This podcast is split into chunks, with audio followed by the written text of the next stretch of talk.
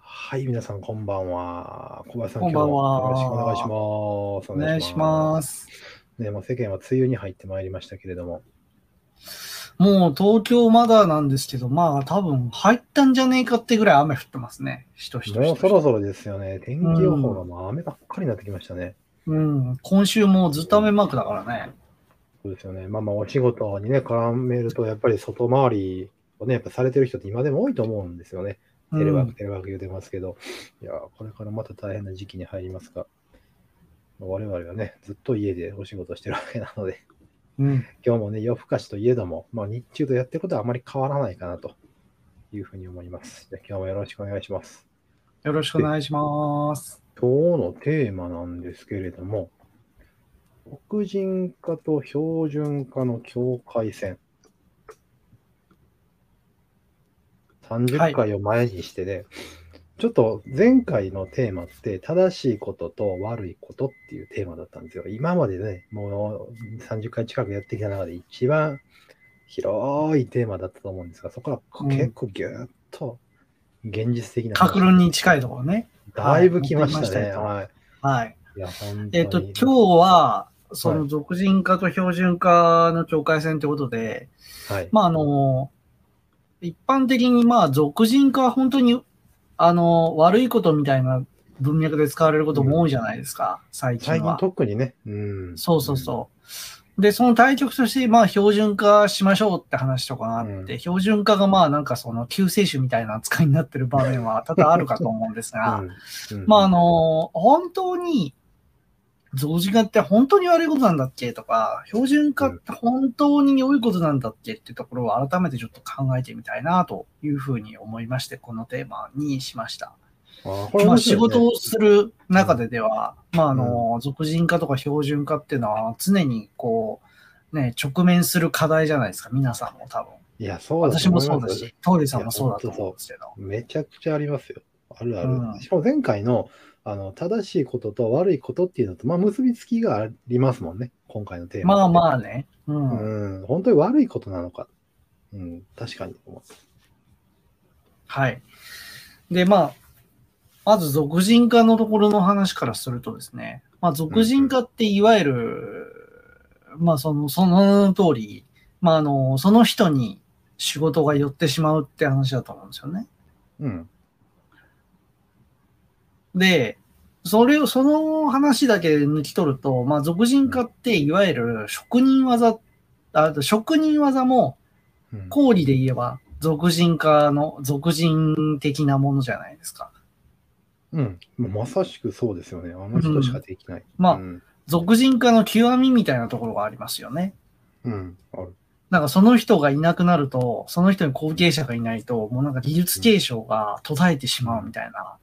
うん、まあ、いろんなところで技術あると思うんですけど、うんあ、の、身近な例で言うと、なんか、お家とかに昔の古い民家とか行くと、ガラスに模様が入ってる扉とかいっぱいあったじゃないですか。うん。すりガラスのとこになんかこうんうんうんう、うんトンボの絵とか書いてあったりとか、ちょっと凹凸がついてるような。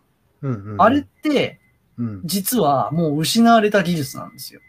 あ、そうなんですか。へえ、へえ。もうあれを作れる技術者は、はいあの、日本から絶滅しており、あれを再現できる人がいないっていうことでへ、だからうん逆に言うともうあのガラスは今高値で取引されるぐらいの感じなんですよね。はいはいはいはい。その昔はほ多くの民家にあったから、なんかこう、ありふれたものだったものが、技を継承する人がいなくなって、まあ、すごい希少価値が高まってしまったみたいなところうんうんうん。とか、さ最近の話で言うと、あの、砲丸投げの砲丸あるじゃないですか。はいはいはい。あの、世界中の有力選手の何パーセントで8割とか9割とかが、あの、大田区の職人さん一人の手で作られてる砲丸をつ使ってるんですよマジで、一人で。うんそう。もういい年のおじいちゃんで、はい。あの、その人がいなくなったらその砲丸の弾作れなくなるっていう。なんかへー、その人の職人技で作った砲丸なりの弾は、あの、コンピューター、あの、機械の精度とかはいで、コンピューターでこうやっても、ほぼ重心が中心にあるらしいんですよ。へえ、すげえこれはまあ、機械でも再現できないみたいな。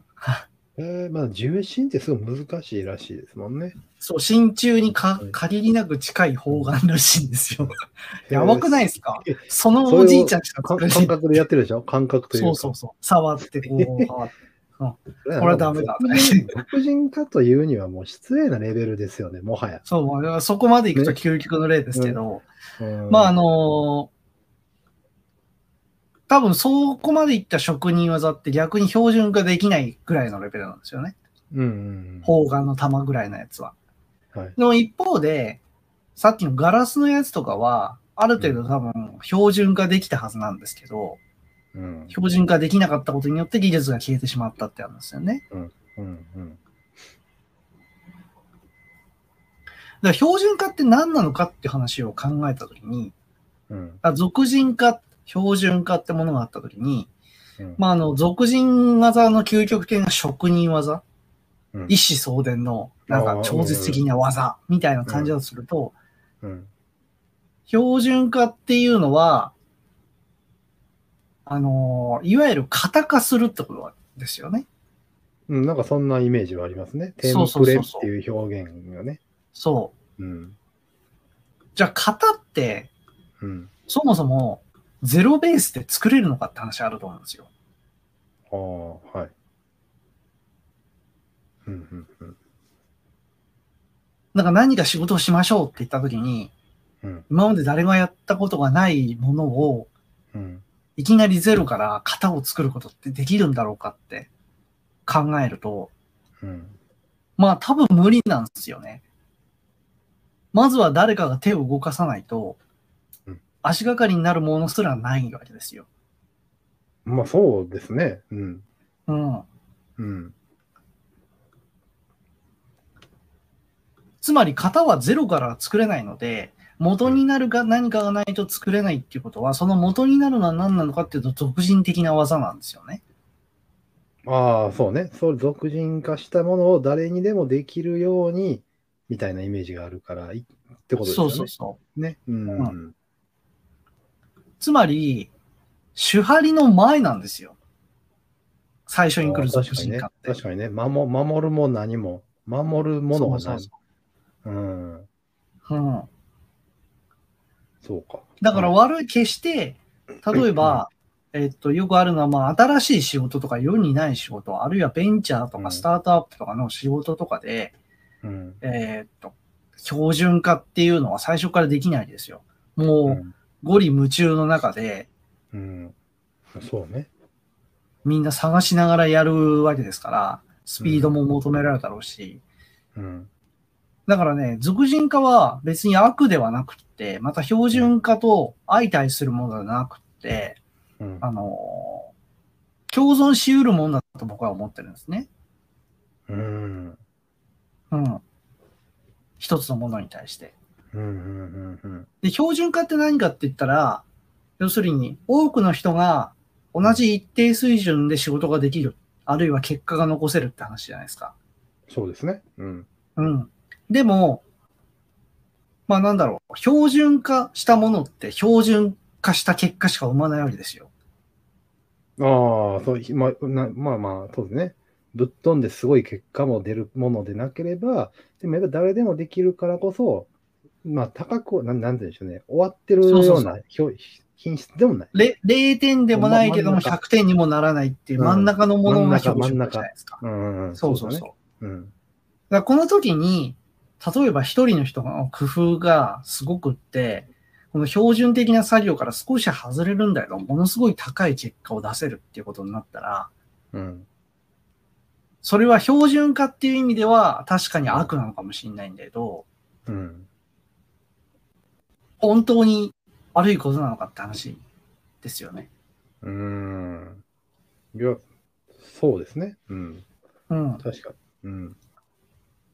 例えば、まあ、それがですね、標準化の、あのーうんあれを、著しくバランスをおかしくして、何か重大な事故が起こるとか、そういうものは確かに悪いことなのかもしれないんだけども、標準化の手順をあくまで守った上でプラスアルファ出せる人がいたら、その俗人化は悪悪いものではないはずなんですよ。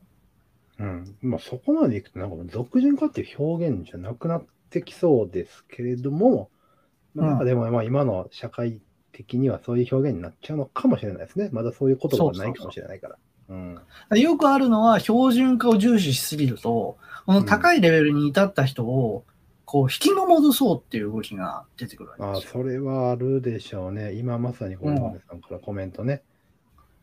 なるほど。そうそうそうそう。これまさうしんく、ローネンさんのおっしゃることはうんまさしくそうで、うん一定水準を達する標準化からさらにアップデートできることが、道筋が見えたら、今度そのアップデートしたものを新しい標準にしていけばいいわけですよ。うんうんうんっていうふうに考えると、俗人化と標準化って常に交互に出てくるものなんですよね。うんうんうんそうですね。でも、それうで、んさっき小林さんがおっしゃったみたいに、その、より良いものが、このね、コメントでね、ローネさんおっしゃっていただいた、より良いものがあれば、そこにあげるんじゃなくて、シャシャシャシャッと落とそうとする。そう。ねうん、まあ、いわわゆる出る杭は打たれる的なね、うんやつとうか、んうん日本のなんか結構組織ってそういうところあるじゃないですか。気に入らんっていうのはね、とか、気になん入でらみんんってないとう。違うことするんだみたいな。そうそうそうそう。うん。まあ、だからそこの見極めは重要なんですよ。あのー著しく、要するにプラスの部分以上にマイナスの効果を与えてしまうようなうん俗人化は阻まれる気なんですけど、そうじゃないものにあー関しては許容していかなきゃいけないんですよね。そうしないと全体がアップデートしていかないわけですよ。そうですよね。まあ、まさにこれですよね。またね、同じく。そうそうそうそうそうそうそう。本当これ、本当これだと思いますよね。うん。だからこの部分が結構おろそかになってると、俗人化が悪い、標準化は良い、あるいは標準化はこうんう、ダメだとか、俗人化をしてこうみたいな話になっていくわけですよね。うんうんうんうん。そうだから主張りの思想はまさしくそうで、主は完全に標準化に一旦、要するに何にも技のない人たちがいきなり理まではいけないから、まずはしっかりと主、基本のところを学びましょうと。うんでそこで自分の新しい道が開けてくるのが理で、うんうん。うん。ああ、歯で、その後、リンになってるんですよ。でそれが世代が変わると、そこのリまで行ったものが、再び種に戻ってくるんですよね。うんうんうん。まあそうですよね。そうですよね。伝統芸能のアップデートってそうじゃないですか。いや、本当そうですよ。僕は今そこでパッと出てくるのはどうしても北斗の剣とかやったりするんですよね。あれだけの、そう、あれだけのね、基礎的なフィジカルを持っていても、まだなお、やっぱ手はしっかりしてるわけですから。まあ、誰しもそうですけどね、どんなそうそうそ伝う統芸能でまさにそれはありますし、 うん。まあ、ビジネスの世界に至ってはね、やっぱ数百年の歴史がある中で、っていうのをいきなり無視してリーなんて言ったら、えらいこっちゃですから。そう。あの、大して結果も出ないはずなんですよ、その場合だうと。うん。ん。うん。だってね、北斗の剣だって、ケンシロウたちムキムキじゃないですか。いや、すごいと思いますよ。ほんまに。あの、絶対モブキャ変でラで出てくる、モブキャラで出てくるおじいちゃんみたいな人たちは、北斗神拳使えないわけですよ。いや、そうですよね。なぜなら基礎的なものがないから、あの筋うん、肉、そうそう。いや、あ運動能力とか。 こうこうなってるからね、そうそうほんまに。うんそうですよ。病気で死にかけてる時だってムキムキはムキムキじゃないですかっていうね、多分そうですほんまそうですよ。やっぱそうなんですよ。誰しもが基礎を持ってますからね。そうのん主に至るまでの。うん。だから野球のね、話とかだってそうですけど、うん。やっぱりバット振るにも、あの走るにも基礎体力とか、その基礎の体作りがないとできないわけですよ。水泳でも何でもそうですけど。ううんん。もう根幹になるものがそぎ落ちちゃうともうできないわけですよね。競技が。うん。っていうとこなんで、俗人化と標準化は、決して敵対するがん概念ではなくて、うん。共存しつつ、うんこう、繰り返しながらアップデートしていく、まあ、両輪みたいなもんなんだろうなっていうのが、まあ、僕の考えなんですよね。両輪ね。だから明確に、このどっかで境界線を越えて、言い悪いっていう表現じゃないんですよね。やっぱり。うん。まあ、それを片方だから両輪で片方行き続けたら、もううまく走れませんよって話なんで、そうそうそうそこう、こう、こう、こうこうね。う。で、営業のお仕事とかだって、うん。電話かけてアポ取りとかしたりとか、うん。交渉事したりするのって、まあ、ある程度型化されてるか場合が多いじゃないですか。あトークあスクマニュアみたいルなとかがね、並んでるのよく聞きます、そうそうそうあるじゃないですかんそうそうそうう。それでやれば一定、そうんの成果上げられるんだけど、あるある。うんそれだけじゃ満足しないとか、そこだけじゃなくて、さらにプラスアルファしてより高い成果をうん上げてこないと、まあなんだろうな、ナンバーワンとかにはなれないじゃないですか。10あ波ー人からでのね、こう、横並びのみんなと同じ営業だとかだったら、まあいつこう、切られるかわかんないみたいな話とかもああるでしょうし。いや、そうですよね。うん。うん。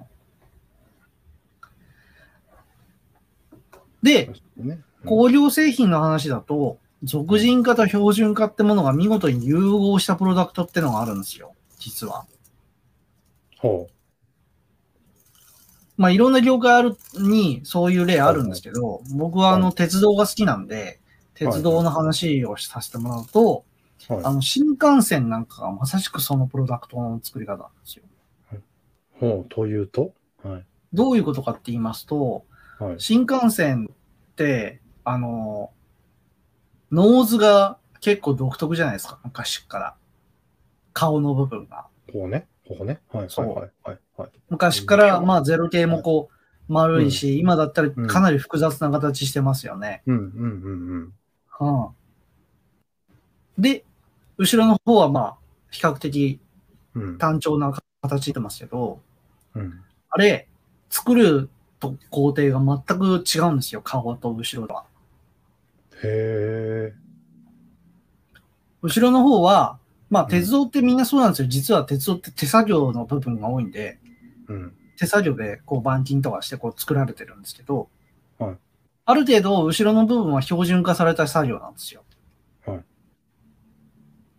でもあのノーズコーンの部分だけは、うん。うん。あ全部うん。現場調整なんですね。へえ。あ、そうなんですか。専門の職人さんがいらっしゃって、はい。でちゃんと次の世代を入社させて、若い人に技術伝承していくんですよ。へえ。あれ、ちゃんとこう、こうこうやってるってことですか、こそう、あのトンカチでパンパンパンパンって叩いて、叩きながらはい調整してるんですよ。う。へえ。あれ、五感のところのこう壁みたいに工業精神で一発五感ってやったものを溶接してるわけじゃないんですよ。へえ。へえ。現場でプレスだとか大きかよだとかをやってあの形を出してるんですよ。はいはいへえ結構な数作ってるのにあれだ昔ねはい。そうそうそう。結構な数作ってるのに、全く同じ形に作るんですよね。彼らは。それは確かにすごいですね。うん。こういう標準化の部分はとい、ちゃんとその職人技の部分、俗人化の部分をはいちゃんと使い分けてるからこそできる芸術品ですよね。だからそのどこまでが標準化をしていいか、どこまではやっぱり人の手を使わないととか、まあ、いわゆる俗人的にやっていかないといけないかっていうのをしっかりと見極めつく続けてきたってことなんですよね、本当に。そうでしょうね。うんうん。はで、設計の部分にも同じことが言えて、い。はい。昔の設計っていうのは基本的にまあ空力デザインだとかを人がこう計算をして作ってたわけなんですけど、うん。えっ、と、300系ぐらいまではその形だったんですが、はい。 700系、はいこうアヒルみたいな口になったうん700系以降は、うん。あのーコンピューターシミュレーションとかが強く関わっていて、うんあの、その風を受けた時に、生き物的な考え方を取り入れて、生き物、生物の進化理論みたいなのを取り入れて、うん。あの形をベースにして様々な条件を与えて、どう形を、が変わって、あの、進化してったら、あの形に、あの、より早く、うん。より安定して走れるかみたいなのを全部シミュ、うんコンピューターが全部シミュレーションするわけですよ。うん。うん。うん。それはコンピューターがやってるんで、ある意味ではコンピューターの俗人化みたいなところはあると思うんですが、うん。それを人間が再現するんですね。それはすごいですよね。うん。うん。はあ。まあ言ってしまえば、その人の力でまあ300キロオーバーを生み出すようなイメージですもんね。本当に。うん。それはすっげえな。だから標準化標準化っていう、ね、こう言われますけど、我々もう、んあのね、あこれは標準化した方がいいですねって話とか、お仕事の中でさせていただく場面たくさんあるんですけど、あーできるものとできないものって必ずあると思っていて、うん。で、やらない方がいい部分とかもやっぱあるんですよね。なうんあ、それは、ありますね。うん。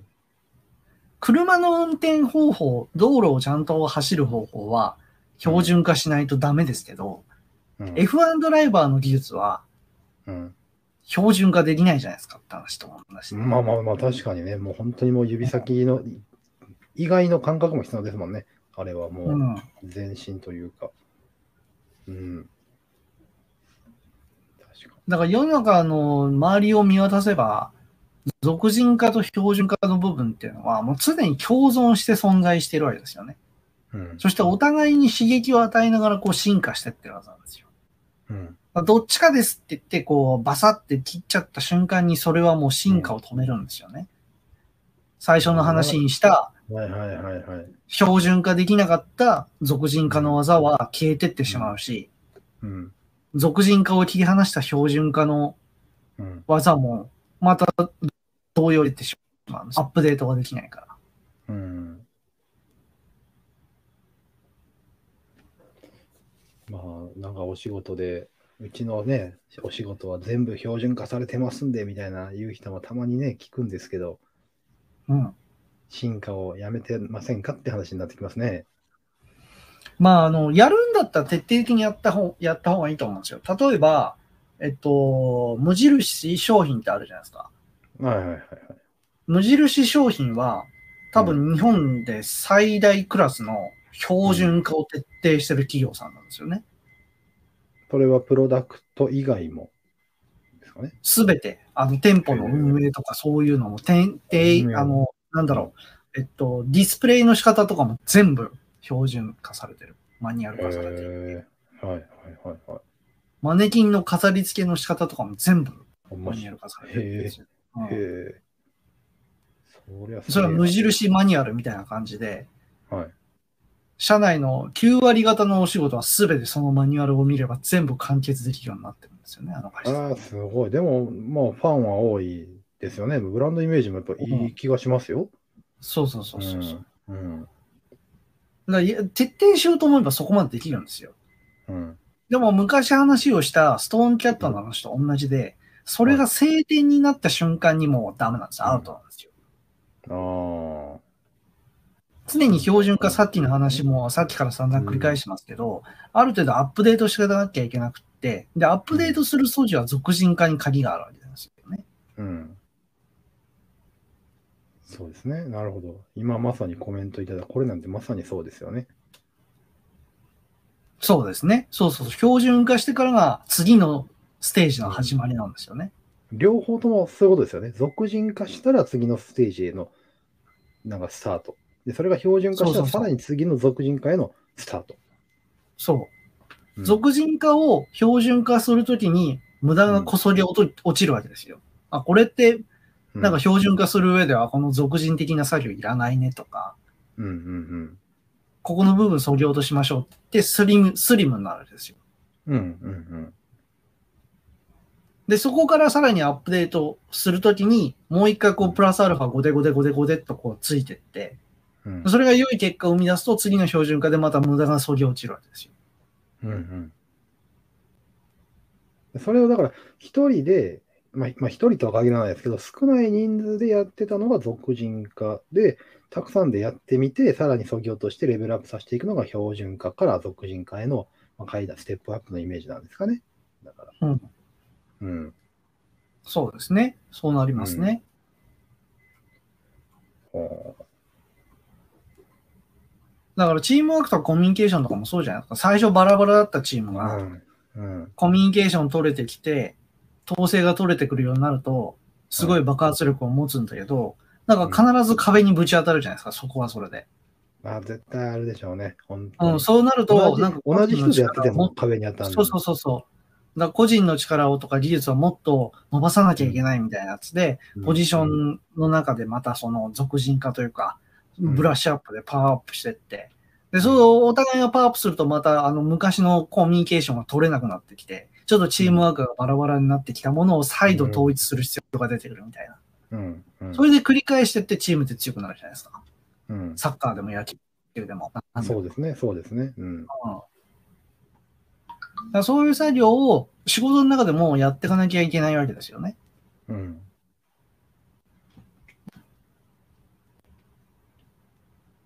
そこが止まってしまうと、仕事がね、こう、ダメになっていっちゃうというか、時代が、周りが要するに進化しますから、周りが変わっていくとその変化に耐えられないわけですよね。うーん。そうですねだ。から今なんかはそうですね、うん。変化の時代ですから、うん。もうね、標準化とかね、言ってる場合じゃない部分は確かあるんですよ。そうサイク俗ル人がどんどんそう極めていっ早めて、たそうそう早めていかないと、本当ね。うん。うん。これだけサイクルが早いと、もしかしたら標準化することが、うんこう、スピードダウンをさせることになる可能性とかもあるじゃないですか。ああ、まあそうですね。待ってる、待ってる時間はないと。うん。うん。